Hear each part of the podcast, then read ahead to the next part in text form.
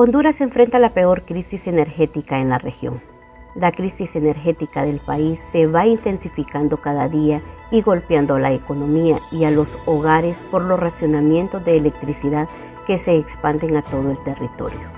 Y los expertos consultados adelantan que la misma continuará hasta el próximo año, sugiriendo que el gobierno debe adoptar medidas para reducir el daño que están provocando los apagones. Buenos días, buenas tardes, buenas noches. Les saluda la periodista Isis Rubio y en nuestro podcast de hoy abordaremos este importante tema. Aunque los conocedores y actores del sistema advirtieron desde hace cuatro años que el gobierno debería licitar potencia firme de más de 300 megas de energía, la llamada nunca fue tomada en cuenta desde el 2019 y hasta mediados de este 2023 todavía el país no ha adquirido nueva energía que ingrese al servicio, aunque cuando los procesos pudieron hacerse debidamente licitados. A lo anterior, se suma que los funcionarios de la Empresa Nacional de Energía Eléctrica no lograron a tiempo la compra de energía en el mercado regional, como si lo hicieron los países vecinos que se adelantaron para aprovisionarse de contratos para esta temporada.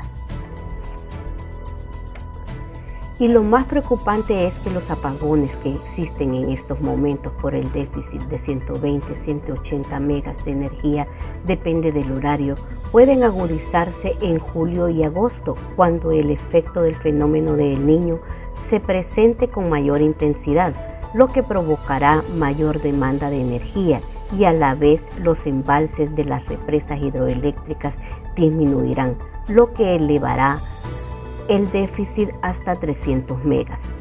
Aunque los expertos coinciden que el problema energético del país no solo es provocado por el déficit en la generación, sino algo más estructural, ya que el sistema de transmisión se encuentra envejecido y se necesita renovar las líneas, algo que llevará mucho tiempo si se destinan los recursos para ello.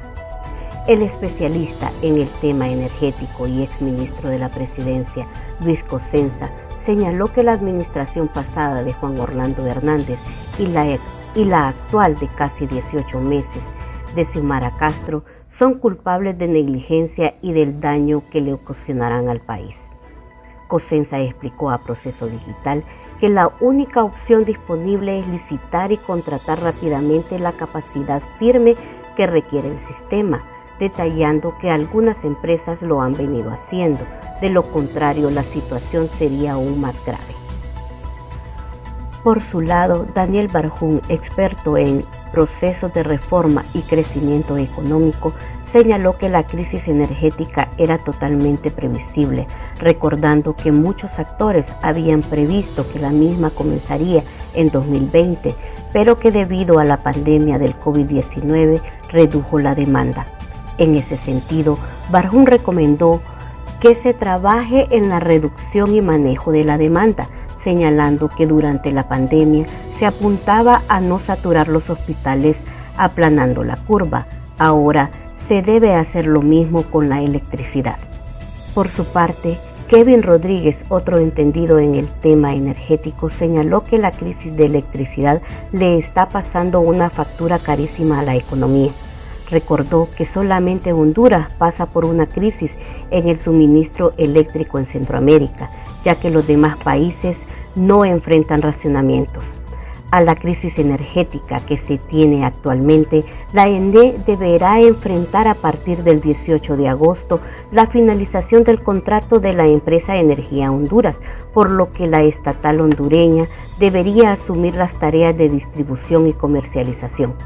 En ese sentido, la ENE enfrentará en pocos meses una doble tarea, hacer frente a la crisis del suministro eléctrico, así como retomar una tarea de lectura y facturación.